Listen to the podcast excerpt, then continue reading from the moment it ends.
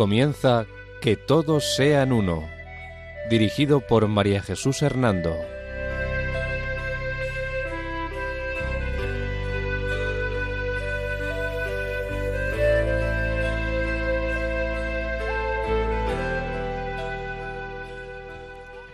Buenas tardes, queridos oyentes de Radio María. Un domingo más, bajo la protección de María, volvemos a estar con ustedes en este programa titulado Que todos sean uno. La dirección del programa corre a cargo de María Jesús Hernando. Y a mi lado tengo como colaborador a Eduardo Ángel Quiles. Buenas tardes, queridos oyentes.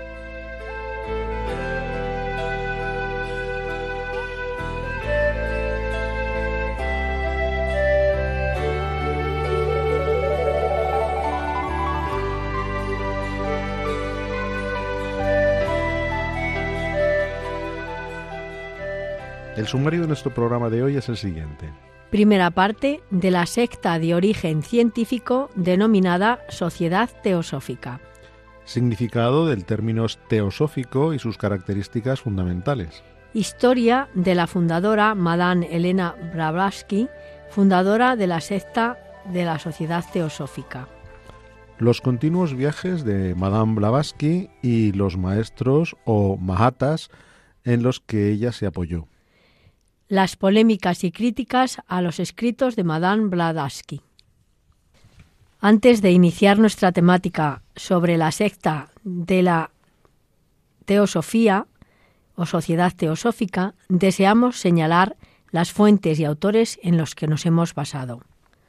Ocpintini, Juan Miguel Ganuza, García Diezma, García Hernando, Tusquets, Oquipinti, Roger Rivière, Barrio Gutiérrez, Roger Bruguet, Cornelis, Leonard, Kisland, Hutin, Bosker, Serouya, Protz, Moses, Hakamer, Lisi, Gitted, Sassini y Fugmarx. María Jesús, gracias por indicarnos las fuentes en las que te has basado para hacer este programa. En el sumario del programa nos decías que ibas a hablar de la secta de origen o de fuentes científicas denominada eh, Sociedad Teosófica. Pero antes eh, que comiences a hablarnos sobre esta secta, te agradecería que nos aclararas qué significado tiene el término teosófico o teosofía. Sí, claro, Eduardo. Me parece importante esta aclaración que me pides, pues creo que mm, ello nos podrá ayudar mm, mucho mejor a entender em, el entramado de, esta secta. Eh, comienzo diciéndote que esta palabra em, procede del griego teos y sofía, en su uso más general.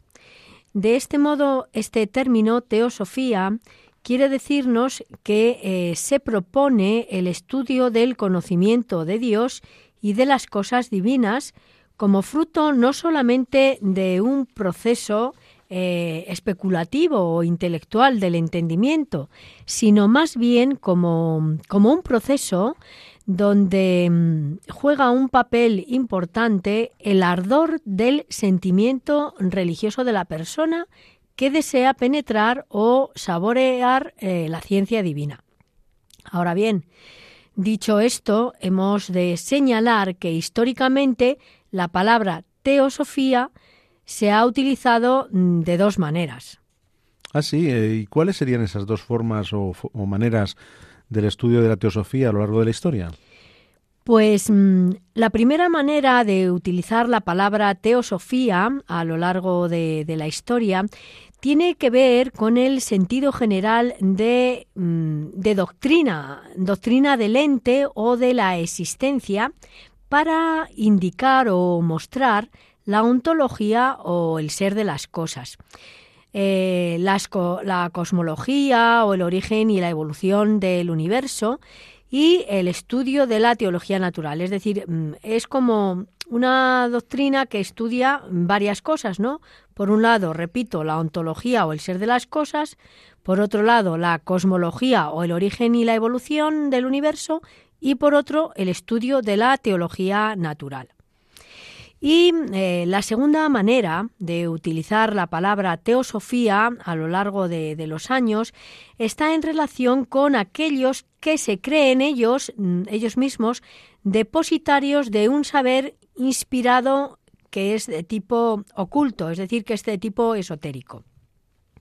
En este segundo sentido, en este sentido esotérico, oculto, pueden considerarse teosóficos, pues la gnosis, el neoplatonismo, las especulaciones del teólogo y visionario luterano del siglo XVI Jacob Home del año 1626 y sobre todo con eh, la Sociedad Teosófica de la que vamos a hablar en este programa, que fue fundada por Elena Blavatsky en el año 1875 en Nueva York, junto con el, con el coronel eh, Occult, verdadero organizador de, la Sociedad Teosófica.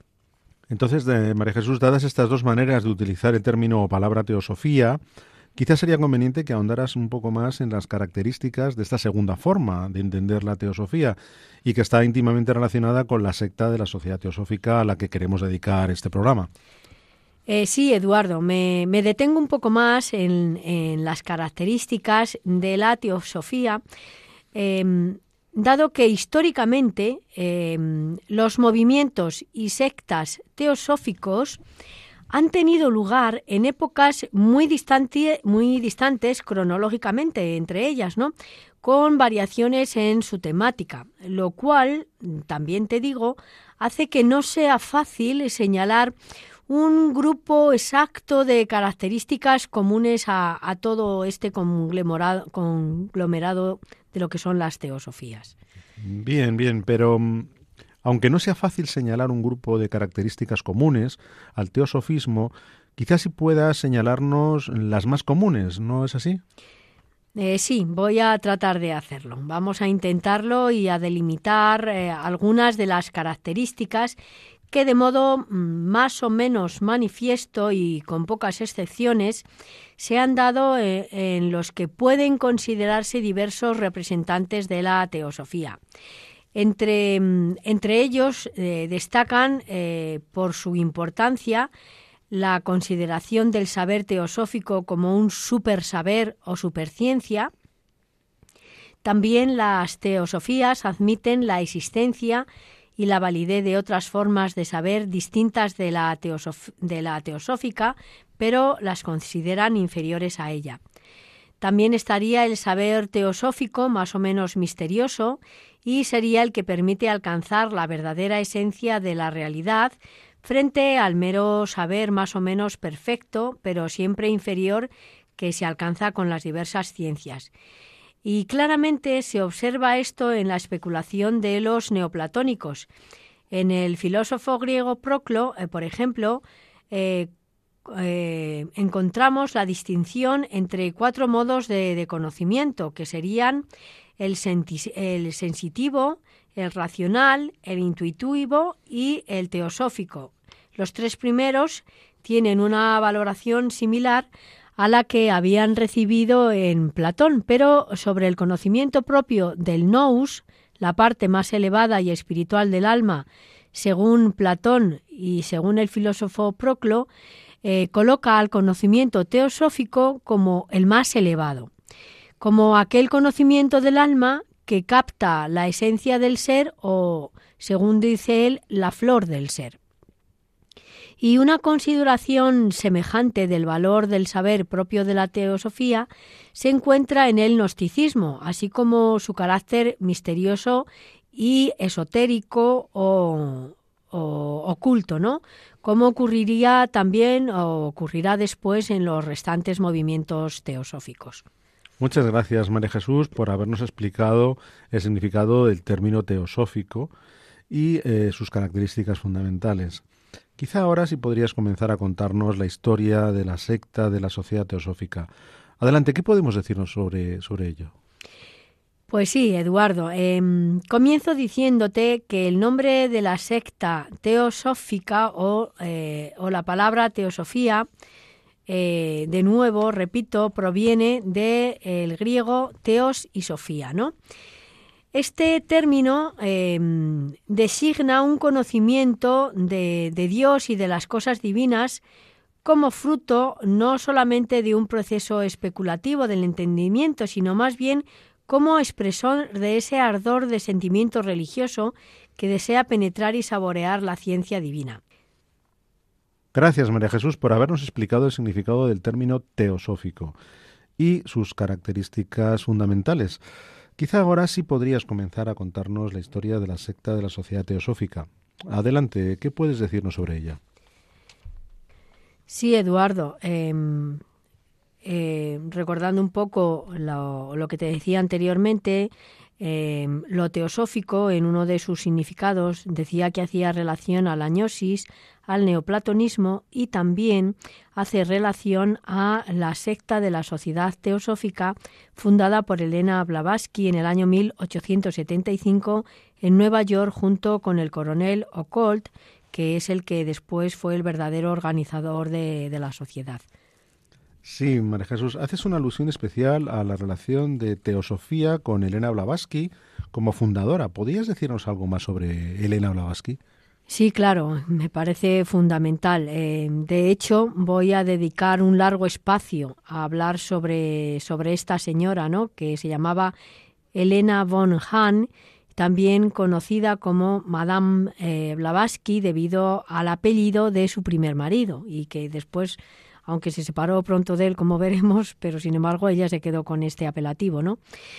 Le vamos a dedicar, por tanto, un largo espacio de tiempo, eh, dado que la mejor manera, considero, ¿no? de conocer la secta que ella fundó es mm, conocer un poco su historia personal.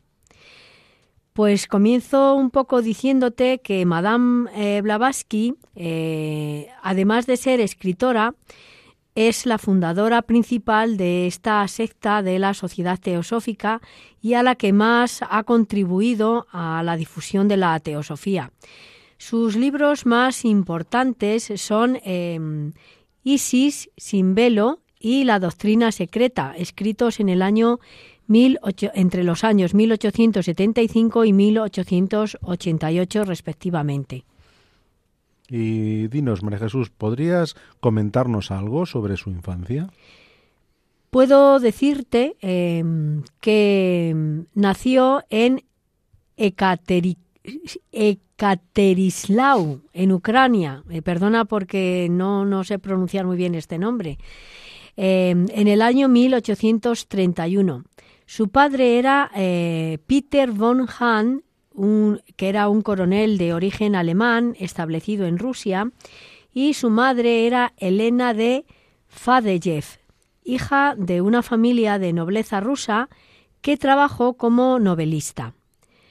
Eh, por otra, por parte materna, eh, además, Elena era nieta de la princesa Helena Dolgorovkov, británica, eh, botánica y escritora. Y después de la prematura muerte de su madre en el año 1842, Elena eh, pues eh, se, crió ¿no? bajo los cuidados de, de, sus abuelas en la ciudad rusa de Saratov, donde su abuelo desempeñaba el cargo de gobernador. Desde allí, desde niña dicen que Elena mostró un gran talento como pianista y según varios testimonios, em, pues estaba dotada de ciertos poderes psíquicos o sobrenaturales. Eh, vaya, o sea que estaba dotada de poderes psíquicos o sobrenaturales, dices. Eso dicen de ella. Y por eso eh, muy pronto se mostró interesada en el esoterismo y leyó algunas obras de la biblioteca personal de, su bisabuelo, que había sido iniciado, su abuelo, su bisabuelo, había sido iniciado en la masonería a finales del siglo XVIII. También eh, puedo decirte en que a los 17 años, en el año 1848, Elena se casó con Nikifor Vasilevich Blavatsky, que fue vicegobernador de la provincia de Ereván, en, en, Armenia, y que tenía 40 años él cuando se casó con Elena, lo cual quiere decir que tenía 22 años más que Elena cuando se casaron. Ella se casó con él para poder ganar independencia de, de, su familia, ¿no? de sus abuelos, aunque según ella nunca consumó su unión.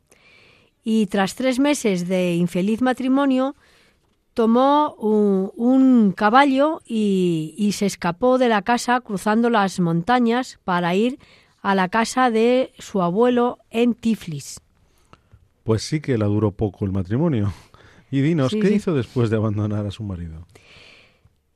Pues, según cuenta ella, inició una serie de viajes por diversos países, tales como Egipto, Turquía y Grecia, entre ellos. En algunos de estos países estuvo acompañada por Albert Rawson, eh, un explorador naturalista de los Estados Unidos, también interesado en el esoterismo y que era miembro de la masonería también él.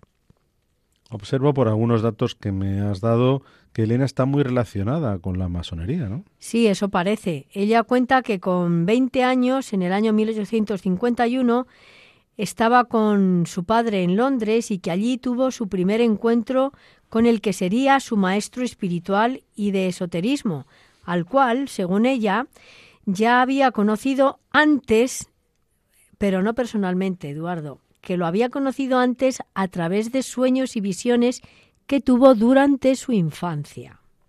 ¿Mm? ¿Y quién era ese maestro? Pues era un iniciado oriental, eh, Rajput, que se llamaba Mahat, Mahama o maestro eh, como es conocido entre los teosóficos. Una vez que se encontró con este maestro y tal como cuenta Elena, en este mismo año se trasladó a Canadá y más adelante viajó a varios lugares de los Estados Unidos, México, Sudamérica y la India. Pero eh, su primera tentativa para entrar en el Tíbet falló y volvió entonces a Inglaterra, mm, pasando eh, de camino por, por Java. Eh, ¿Volvió entonces a intentar entrar en el Tíbet? Parece ser que en el año 1855 volvió a la India y tuvo eh, la suerte en su tentativa de poder por fin entrar en, el Tíbet a través de Cachemira y eh, Ladakh.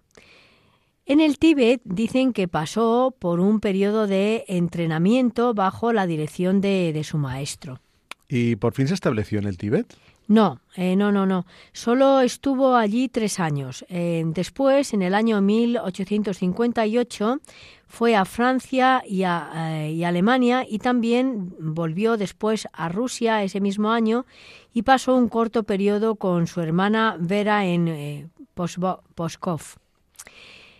Más tarde, en el año 1860 hasta el 1865, Viajó y vivió con, eh, en el Cáucaso, pasando, según cuenta ella, por experiencias y crisis de tipo sobrenatural.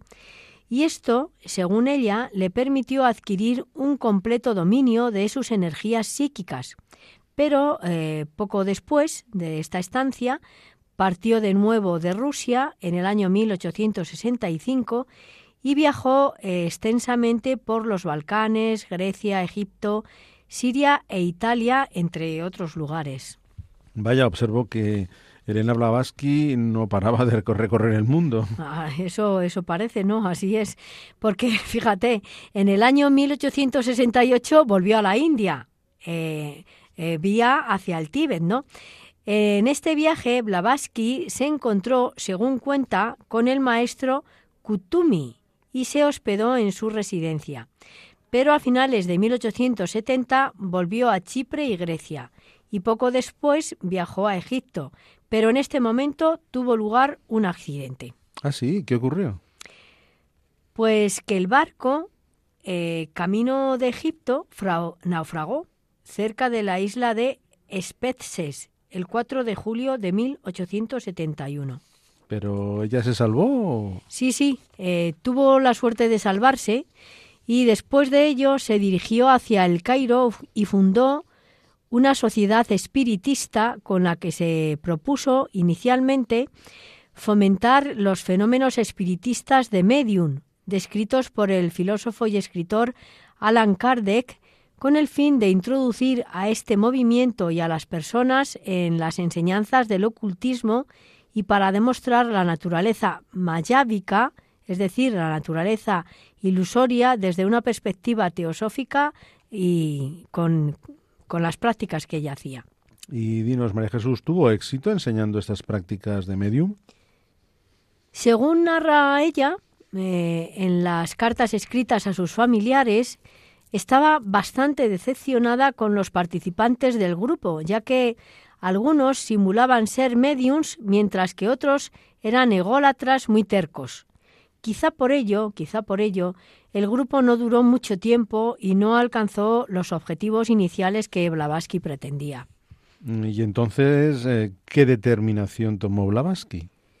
Pues mm, de nuevo emprendió viaje, emprendió viaje otra vez a varios países de, Oriente, Medio. Luego volvió eh, por un corto periodo a, Odessa, en Ucrania, y en julio, eh, esto parece ser que tuvo lugar en julio de 1872, y más tarde, para seguir viajando, en la primavera de 1873, su maestro le dio instrucciones de proseguir hacia París y más adelante ya hacia Nueva York. Entonces podríamos decir que a partir de, ese, de este momento se fundaría la secta de la Sociedad Teosófica, ¿no? Bueno, pues mm, si te parece bien, eso te lo contaré después de hacer una pausa. Muy bien.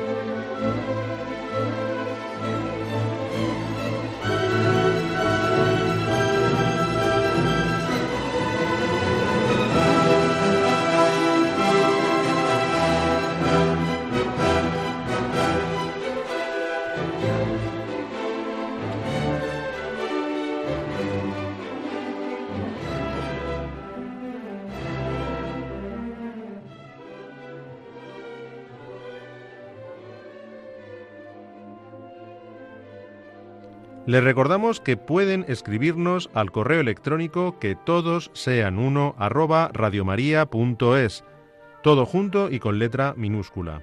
Repetimos, que todos sean uno arroba radiomaria.es.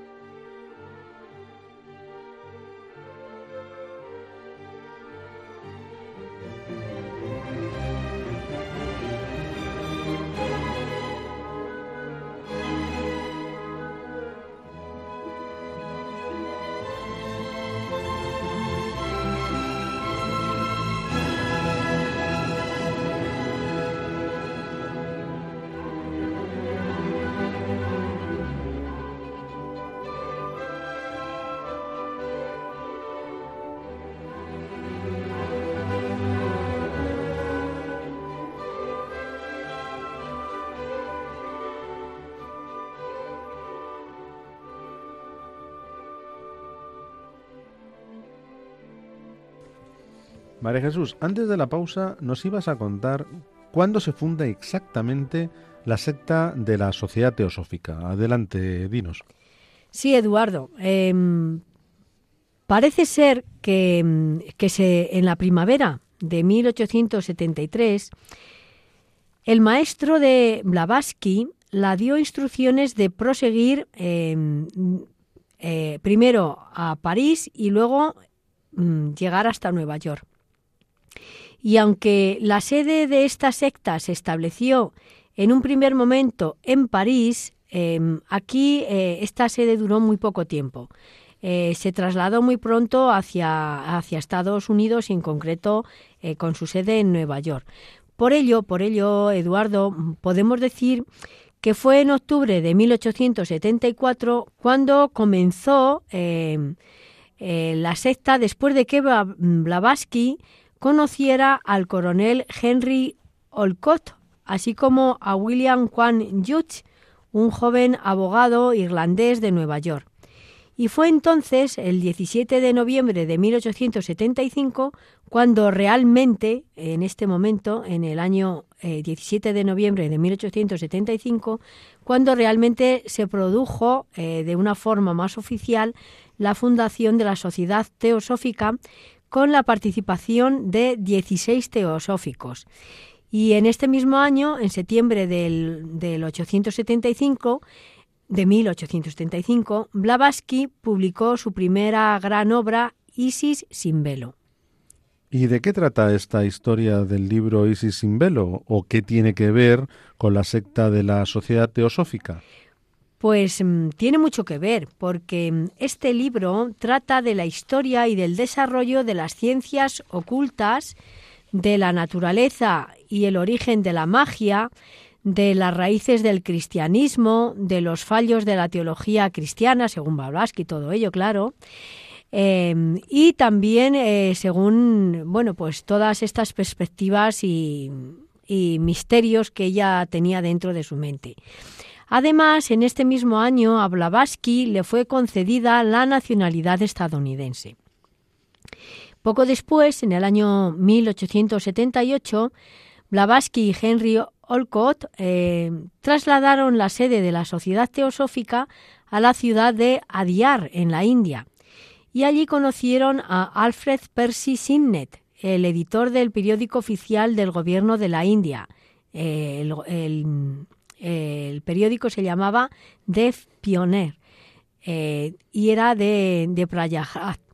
Este contacto fue muy importante para Blavatsky y para la sociedad teosófica y años más tarde, en mayo de 1882, Blavatsky y Occult adquirieron una gran propiedad en Madras, en la India, y en el barrio de Adyar, donde establecieron oficialmente la sede internacional de la Sociedad Teosófica.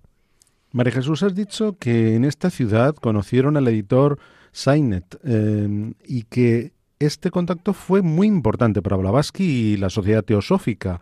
¿Por qué fue así?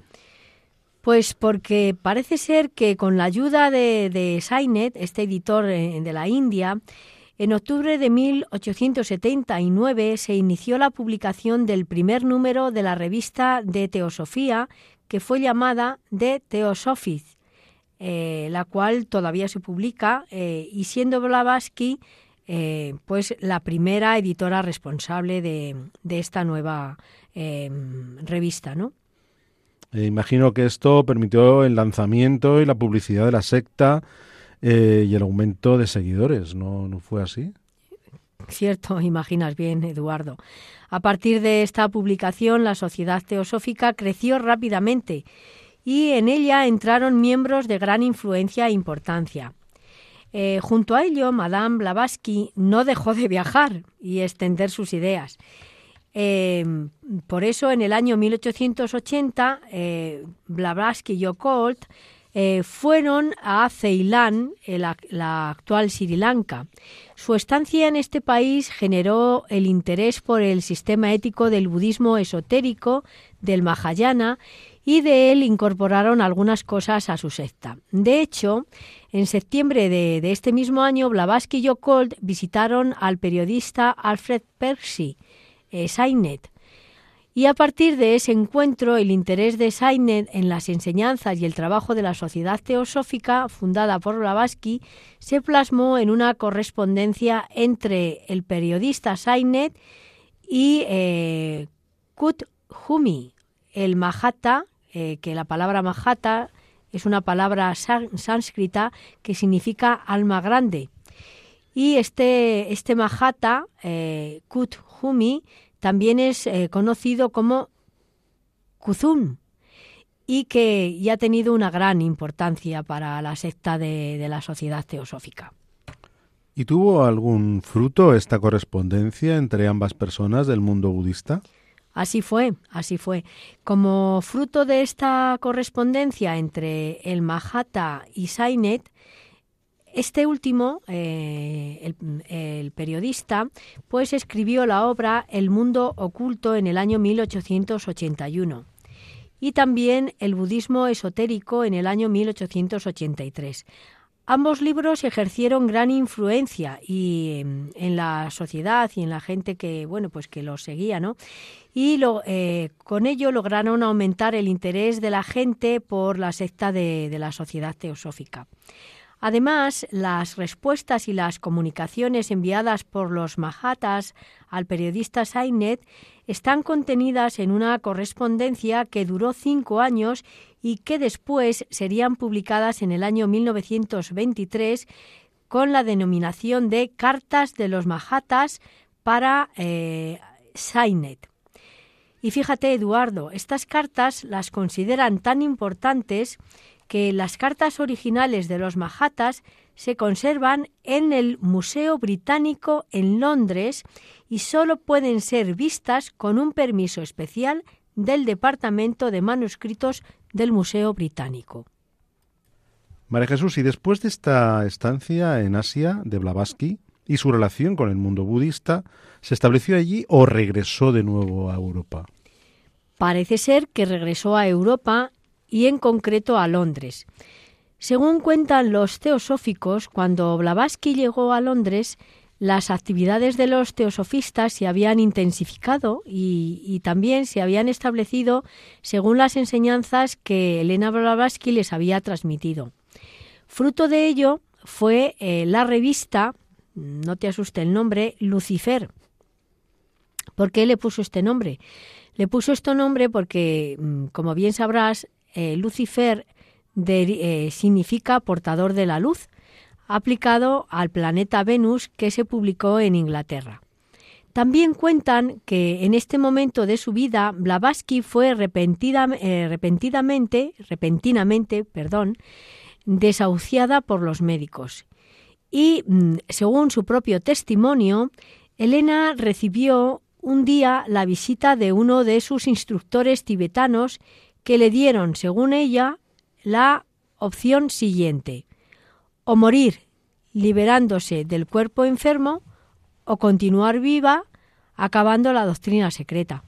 ¿Y qué pasó? Pues que se recuperó y continuó escribiendo su obra, la cual finalizó y publicó en el año 1888, eh, simultáneamente en Londres y en Nueva York.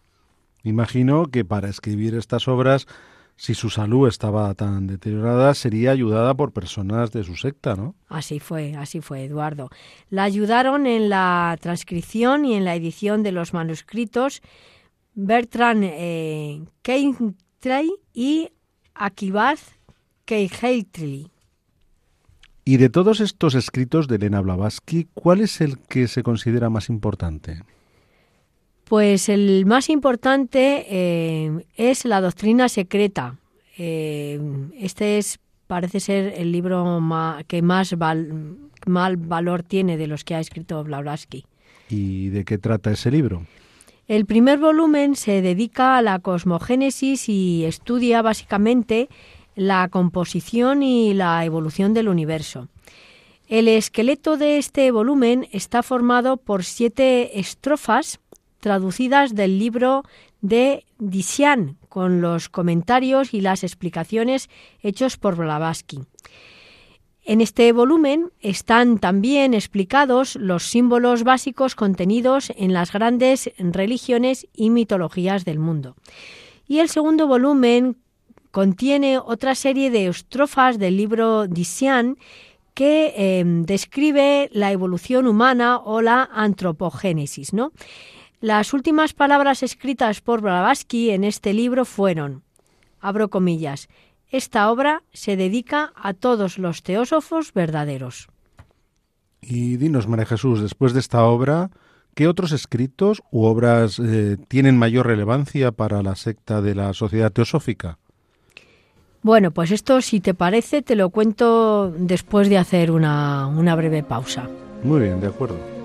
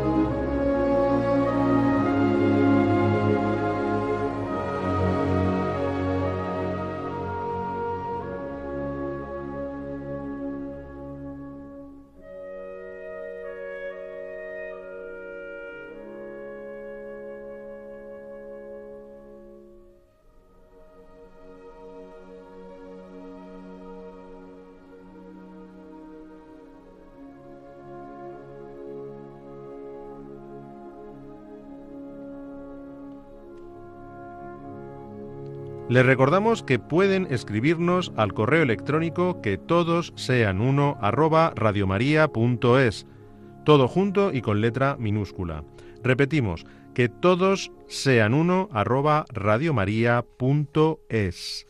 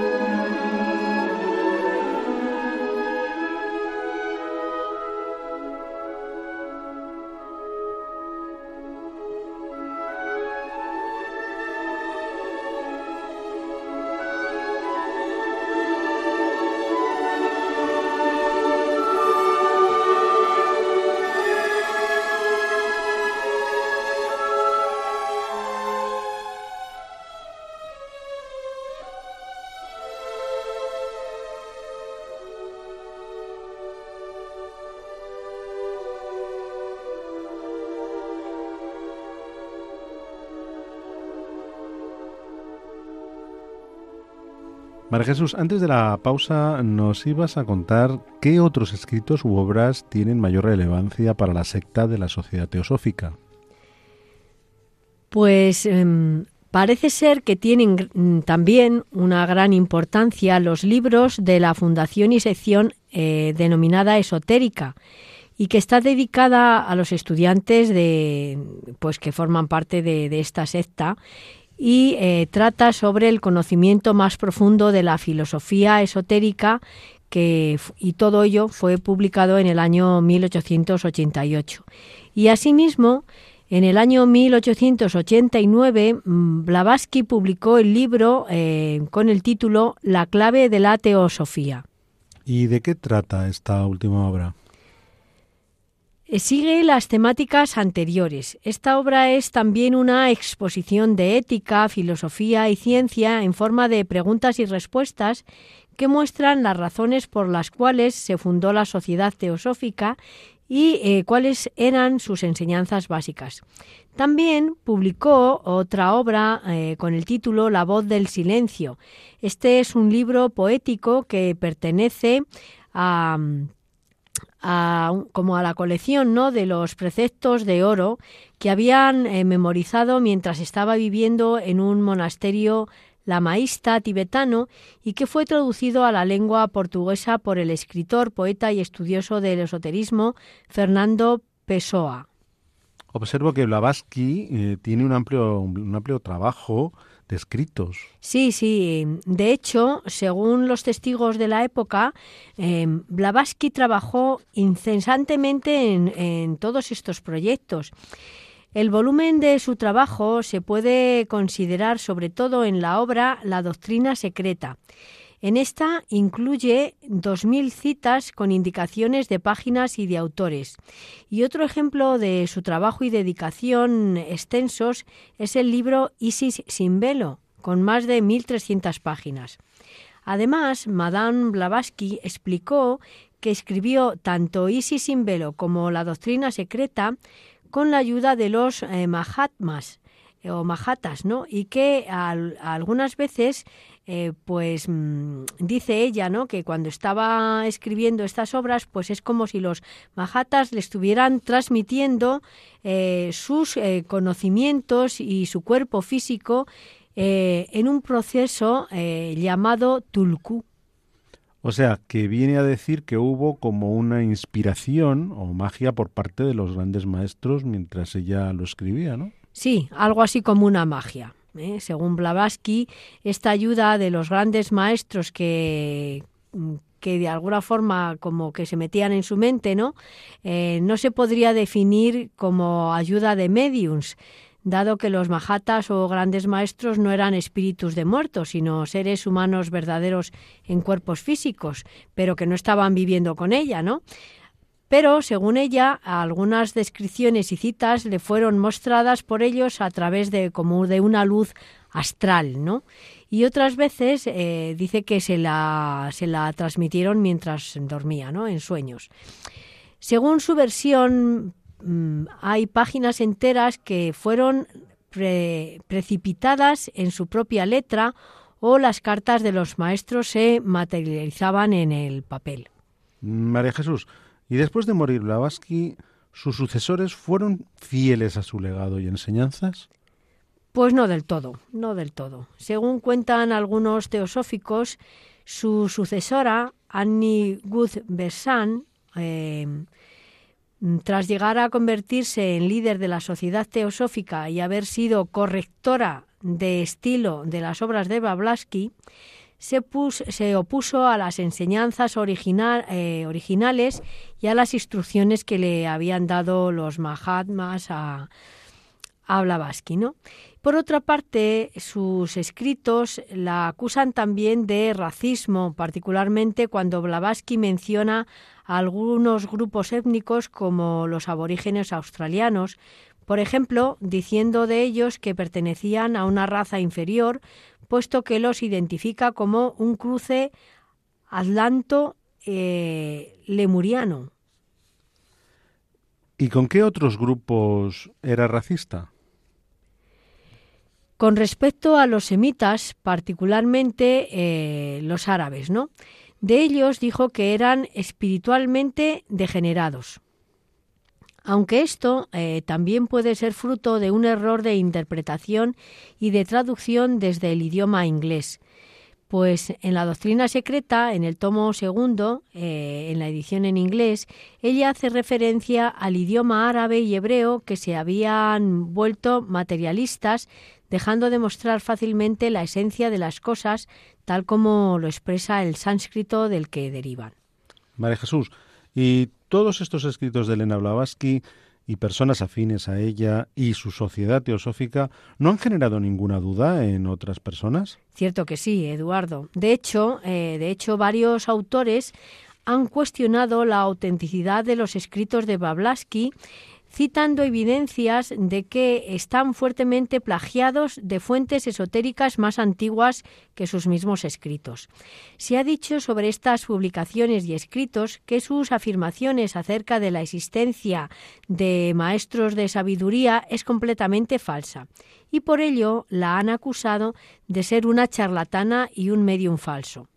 De hecho, el experto en literatura oriental Arthur eh, publicó una lista de extractos de obras místicas y extractos de los escritos de Blavatsky, diciendo que estos escritos tenían un amplio plagio de otras obras de expertos orientales.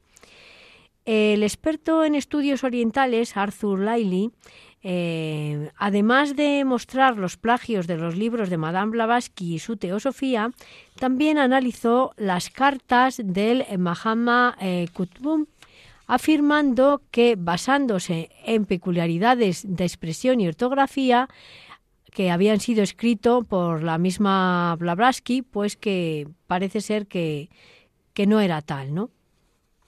Y María Jesús, y además de este experto en literatura oriental, eh, Sir Arthur Liley, eh, hay también otros autores que que le acusen a Blavatsky de falsedad o de plagio? Sí, sí, sí, también los hay. También está el escritor de la escuela tradicionalista, René eh, Guénon, quien eh, escribió una crítica detallada de la teosofía en la que afirmaba que Blavatsky había adquirido todo su conocimiento de forma natural de otros libros en lugar de los llamados maestros sobrenaturales. Y a su vez también está Carl Jung, quien también criticó fuertemente el trabajo de Blavatsky. Y está también el profesor de antropología Hananda Bharati, que dijo también de los escritos de Blavatsky que son un cúmulo, abro, comillas, un cúmulo de horrendas tonterías y de fértiles invenciones de esoterismo estúpido, cierro comillas.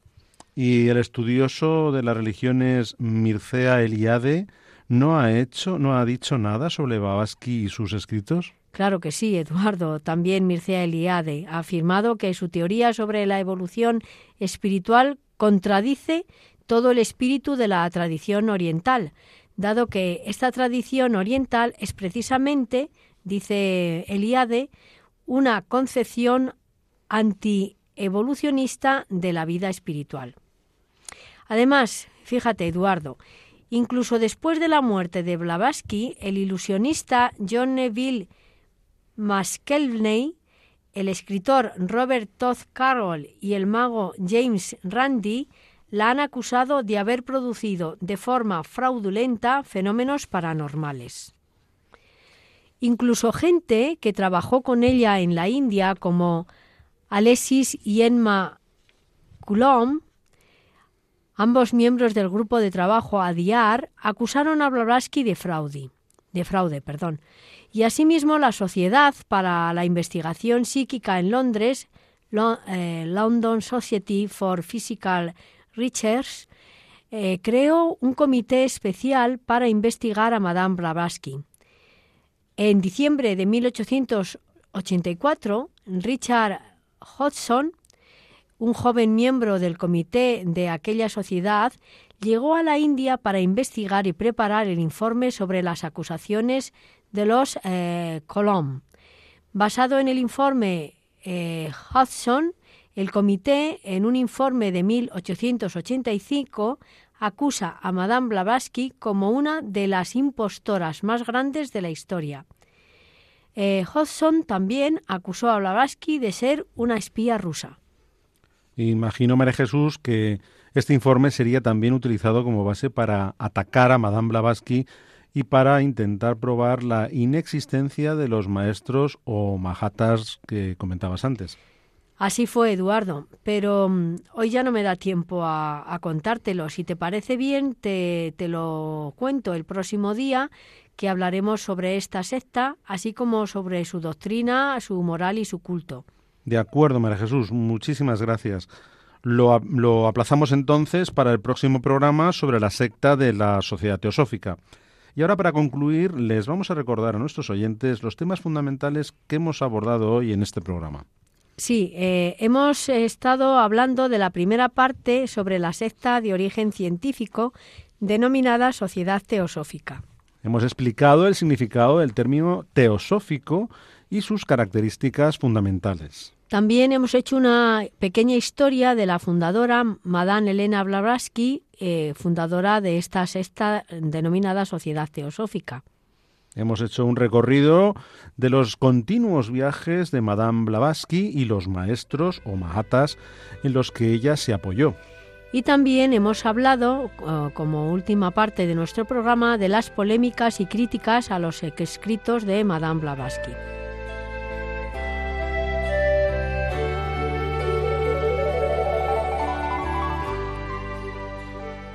Bien, queridos oyentes, pues después de escuchar lo referente a la primera parte sobre la secta de la Sociedad Teosófica, nos despedimos de ustedes. Y les recordamos que pueden volver a escucharnos en el podcast titulado Que todos sean uno y que se encuentra en la web de Radio María. La dirección del programa ha corrido a cargo de María Jesús Hernando y a mi lado ha estado como colaborador Eduardo Ángel Quiles. Hasta dentro de 15 días, si Dios quiere. Que María nos guíe en nuestro caminar y en la búsqueda del diálogo ecuménico e interreligioso. Buenas tardes y gracias por escucharnos. Han escuchado Que todos sean uno, un programa dirigido por María Jesús Hernando.